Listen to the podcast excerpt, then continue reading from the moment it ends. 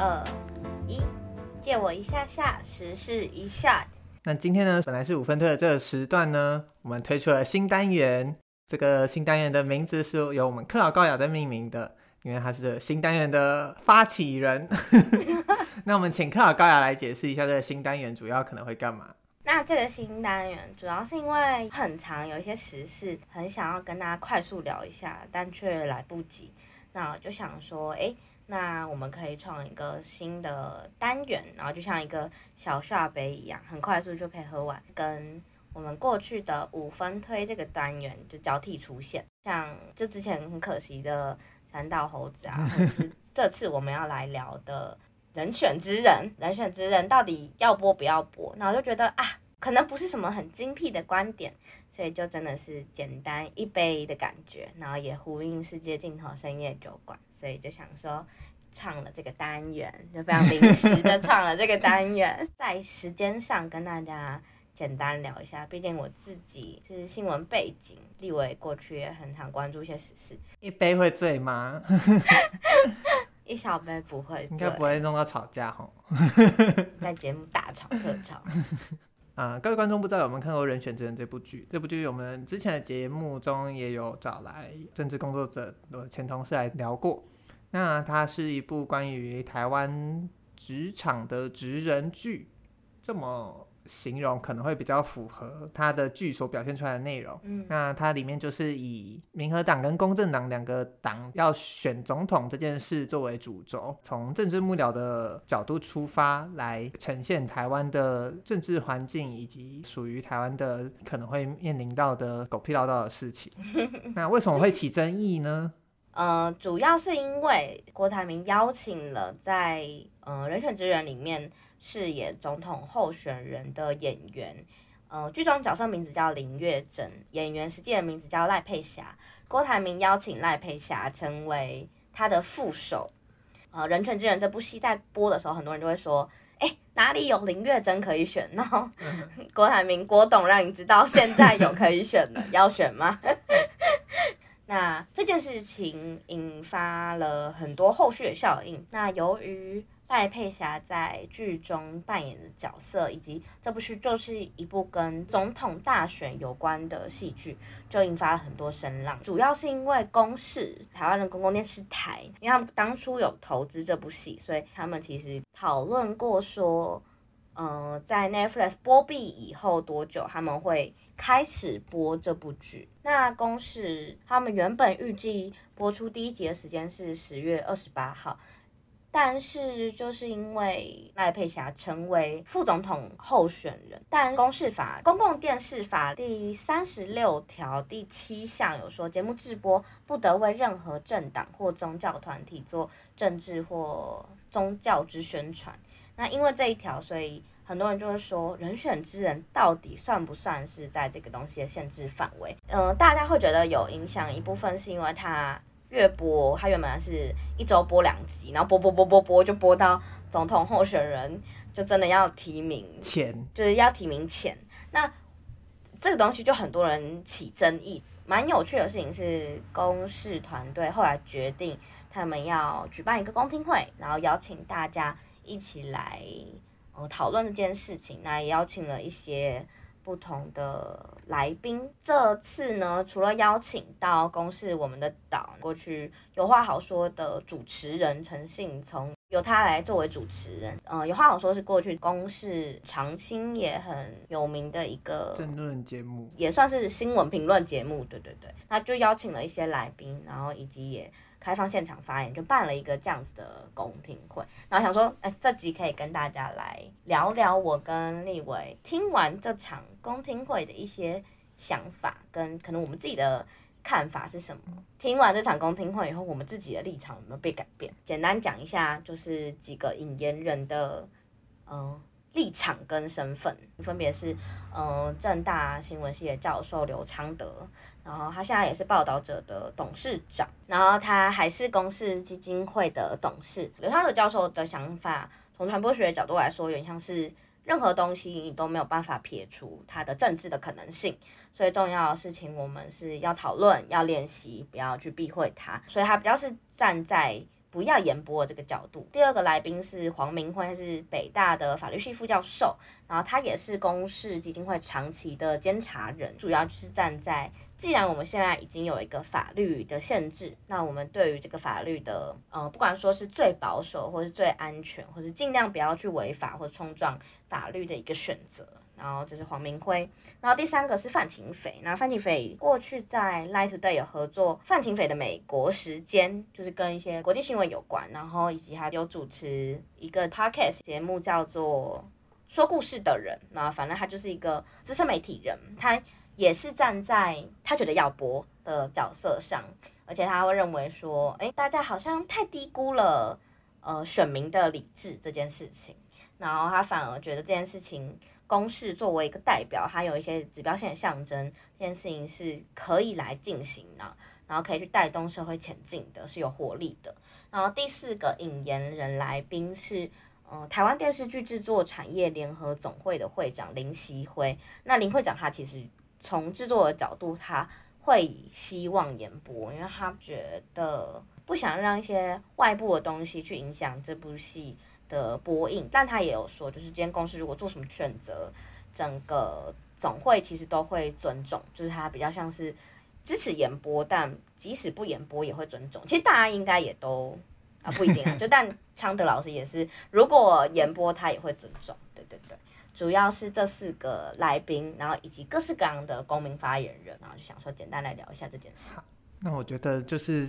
我们前提好不简单哦，因为这件事我们其实已经简化掉很多部分了，就是因为这件事的前提就是复杂再复杂，但就是因为这样子，这场讨论很有趣哦。我觉得今天直球问好了，克劳高雅是站在照播、延播还是不要播，还是有其他第三方的想法呢？我其实觉得我不会觉得要演后播，我其实是照播，但是其实里面也会提到，我觉得那个想法也蛮好的，就是。速播 就是，例如浓缩在很快速的时间点播完，比较不会让这个东西的时程拉太长。所以我觉得有一些其他的方法，像公听会里面也会讨论一些，不管是加警语，或是我们在播之前跟播之后都办理一些相关的公民讨论，那或者是一个更好的方法，比起说你单纯在那边延后播。我的立场，不管是看完公听会前还是看公听会后，我都也是秉持着照播的。状态，但我觉得那场公听会，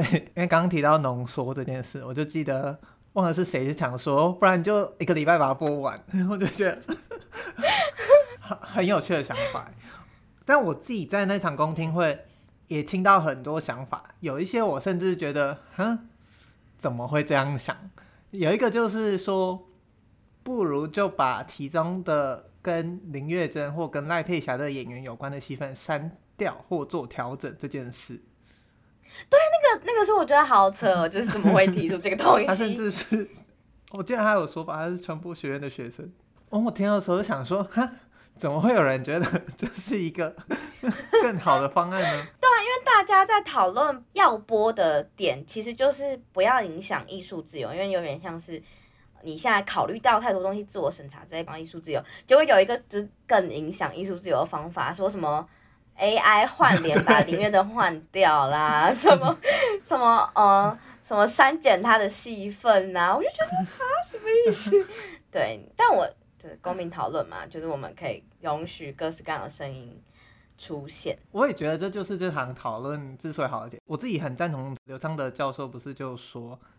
如果公视他的讲的这个点是说，如果公视在没有开这个公听会之前就做了决定，他才反而会觉得那个是没有聆听大家的意见。嗯嗯嗯嗯，就是艺术自由这一层。陈金彤就问他说：“刘教授，你应该是会觉得，如果延播的话，其实会有一点影响，呃，艺术自由。”然后刘昌德教授的回应就是：“如果没有办。”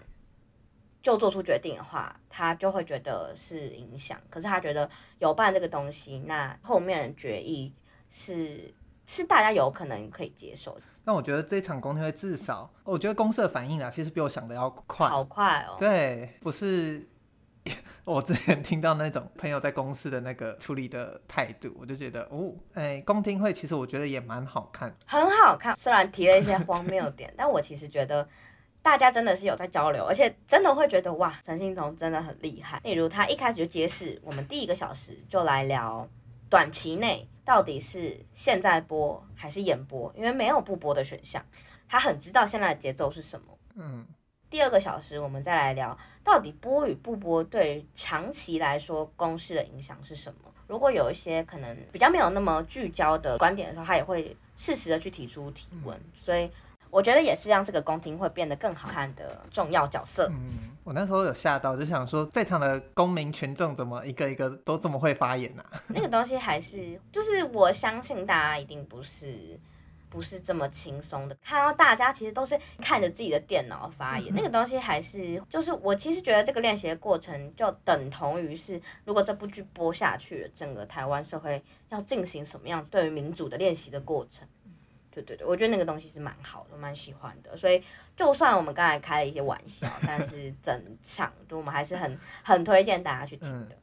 那那你觉得就是我们现在都是站在。我们希望他照播的立场上，那克劳高雅自己觉得照播的原因是什么？嗯、你跟其中哪一个人有比较相近吗？这样子。哎、欸，我其实觉得不知道是不是因为正大新闻系出来，就是 跟昌德老师的想法，这当然还是最近的，就是就会觉得这个东西应该要被讨论，然后。任何危机也有可能是转机，那我们可以有那么好的机会来讨论，那我们就来讨论，而不是去避战。然后另外一个我蛮喜欢的发言人，他是一个母亲，啊就他说今天你说什么东西不政治，今天买菜也是政治，今天你举起摄影机的瞬间，它其实就是一个政治的观点的选择。然后而且因为他是一个妈妈，所以他就是说，今天台湾的民主过去有很多的问题，然后现在有很多要学的东西。但就是要练习，要学啊！你不让小孩子摔倒，他过了更久才去学习这件事情，反而对他的影响是不好的。嗯，他那一段发言，我自己就蛮喜欢的。虽然我也是站在赵波的立场上，然后我也蛮认同刘昌德老师的观点，但其实我也能在这里面有一个观点是黄明慧教授的提出来的法律观点，我其实是能接受的。如果最后是以这个理由。因为他讲的非常全面，然后他也从法律最有名的那句话嘛，应注意要注意而未注意这件事，其实我觉得站在他的立场上，他给我这个理由，嗯，我是可以接受，只是我还是觉得，就像刚刚克劳高雅说的，这就是民主你要去尝试的一步吧。然后我记得里面有一个听众的留言，好像也是说，如果真的会因为播这个东西出事的话。那到底是台湾的公共电视出了问题，还是是台湾的民主出了问题？当我听下来，虽然同样是身为站在照播立场，我就会觉得范琪斐的他没有给我一种要来沟通讨论的感觉。这是我那时候看完我回朋友的的一个话，我不知道克尔高雅是是有没有觉得那个感觉？就这样是有点复杂。第一是呃我。但是当然可以拉很久讲，然后但是我先讲一件事情是，我觉得公司的这个东西好看，然后他甚至可以去做一些东西的回应，就例如前一阵子大言上的全明星辩论会，然后其实辩论这个东西是什么，然后我们对他的想象是什么，我其实不认为说讨论东西一定要例如温良恭俭让。我其实，在听的时候，我也会觉得，哎，范琪斐会让我觉得他不是一个，我其实没有办法从他的发言里面获得很多东西，尤其是他的观点，当他的观点的出发点跟我很相似的时候，但我不知道，例如是不是会有人需要他的发言，需要他很强烈的去主张这个东西，这件事情基本上可能是我身边很多人的共识或者是近共识，可是对他来说不一定是，所以还要用很强烈的方式去传达。或许一个这样子的发言会辩论会需要这样子主张的人，然后去冲撞一些东西，去去质疑一些可能性。即使今天最后，例如不是他的那个决定，或者是他质疑的东西并没有被回应，我都还是不会认为说他的发言没有任何功效。对对对。然后我反而会觉得，你可以不喜欢激进，但不能说他不可以这样这么激进。你在双关吗？其实那时候我有朋友，他就说他觉得，呃，台湾人好像还不能接受那么激的发言。我就想说，我觉得激进的发言跟是不是愿意来讨论或沟通的意图，我自己觉得是听得出来的。主要是我自己在听的时候，我会感觉到，呃，因为他可能也引来了一些当场的炮火，他就想要先呃去做解释或澄清，但是那个当下。我自己觉得陈信聪后来有把那个场面拉回来，所以这就是刚才我们一直都很认同陈信聪扮演一个很重要的角色，就是因为他有掌控好节奏，什么时候换谁发言这件事，所以才不会整个听起来好像变成范奇斐 VS 大家的那个感觉。然后它是一个公听会，它甚至是一个公共电视的公听会。然后如果你从头到尾的发言都在忽略这个公共性。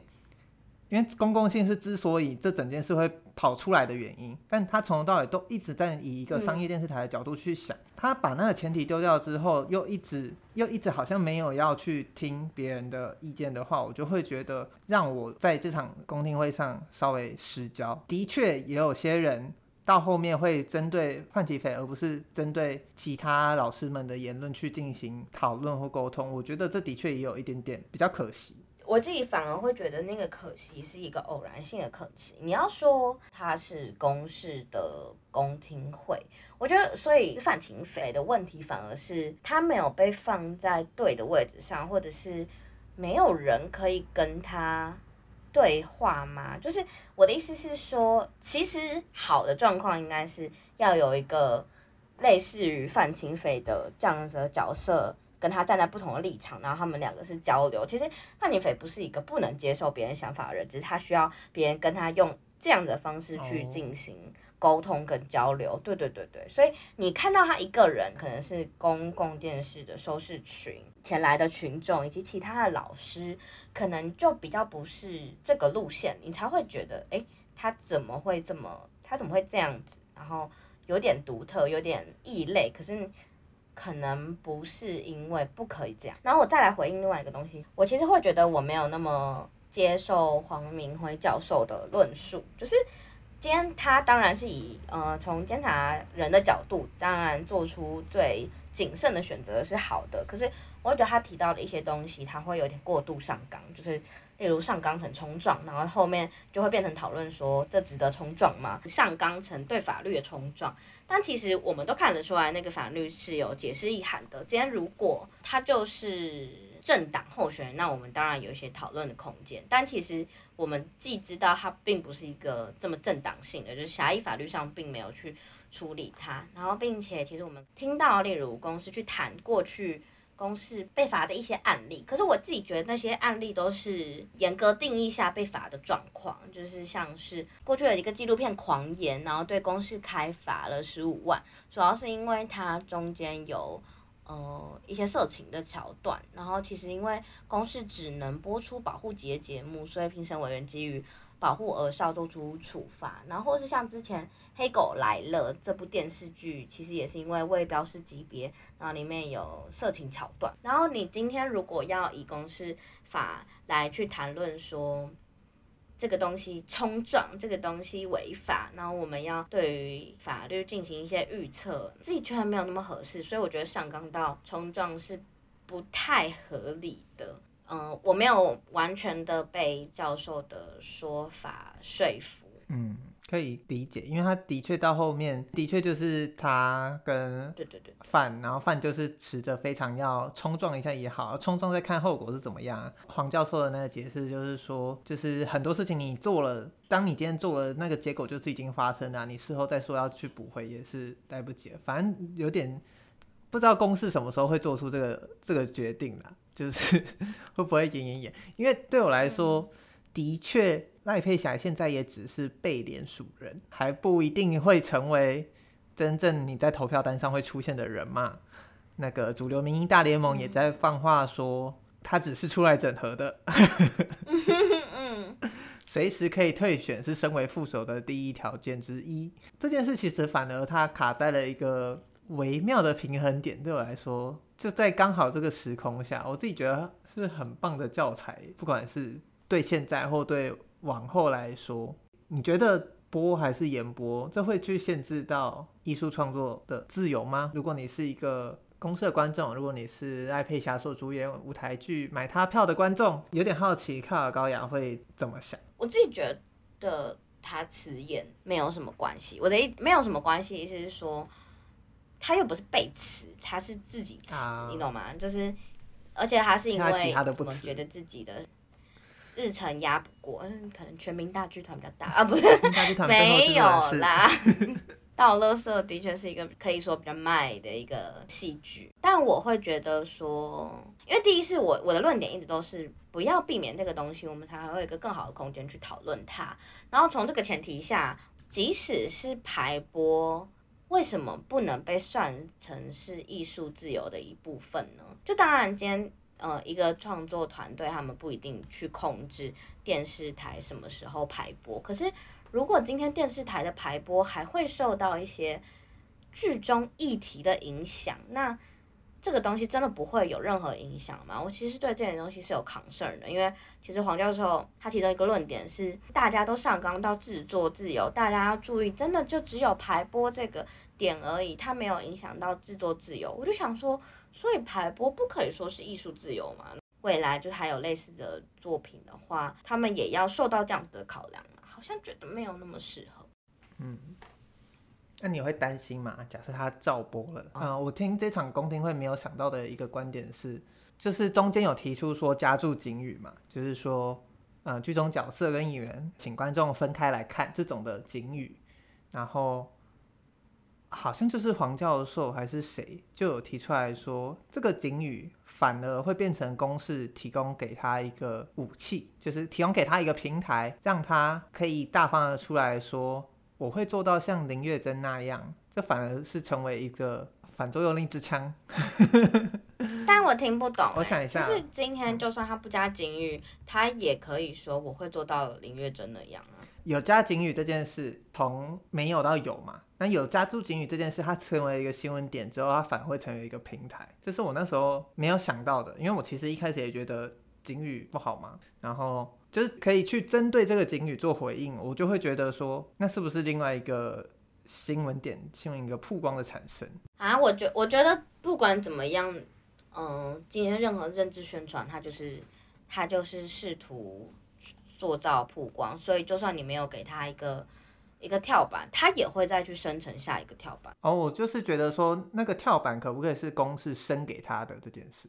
好，但我觉得公式如果去挡，就是如果他想要去挡一些东西，去立一个东西在那里，不管今天这个东西最后会不会其中一个用途被拿来被拿来当跳板，那个都没有什么问题。嗯、呃，今天很多人说哦，加注金鱼有什么用？就是。例如各式各样什么，呃，不要跟真实世界连接什么之类的，对，就是大家会觉得这个警语很好笑，但我觉得只要有警语就有讨论，有讨论就会有好讨论跟坏讨论，但是有讨论就是好事，我会觉得是这样子。你是站在 No News is Bad News 的新闻人的 角度吗？哎，对对对对，有一点，其实大家会谈到说选民到底是理智的还是不理智的，那我可以分享。我之前在读一些东西的时候，有看到的东西，有个东西叫第三人效应，就是因为大家都会谈说，选民到底是理智的还是不理智的，然后尤其选民不理智的这一派，就像有人会提说什么重复曝光效应，就是你看到一个政治人物的脸看越多次，你就对他有越有好感，然后或者是说什么激进选民的理智下限是你没有办法去高估他的。但我们可以去谈一件事情是，就是有研究指出说，就是大家都会认为其他人比我还要更受影响。就当当大家去谈说其他选民一定会受影响的时候，这个东西其实就是第三人效应。你说我会觉得你一定会比我更受影响？对对对对对，有点像是自我感觉良好，众人皆醉我独醒。对对对对，这种感觉，我就觉得大家要小心这件事情。有没有比你想象的还要不理智的选民？一定有。可是重点是你去记忆的到底是一个极端的多数，还是还是一个大众？就是这个东西的权衡要去小心。总之，就想要跟大家也分享一下，哎，大家不一定要这么悲观的去看待各式各样的讨论，这样子。我自己觉得，就算今天不是赖佩霞，在往后的台湾历史上，只是这个时间点出现和未来某个时间点出现的问题而已。老牌民主国家都已经出现过的事情，那只是现在我们要面对，还是我们之后再面对？这只是今天刚好赖佩霞在这个时间点出现，在这个时间点他有这样一个身份，那我们的社会就要去面对这个问题，这样子。总之就是很推荐大家，例如再去看公司的那个讨论，可以听整场。就算我是 我听两倍速，所以激进的人更激进。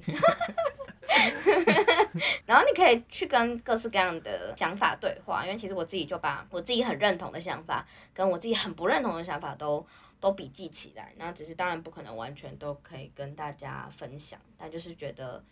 嗯，这是一个很好的机会。那未来在遇到更多民主国家会遇到的议题的时候，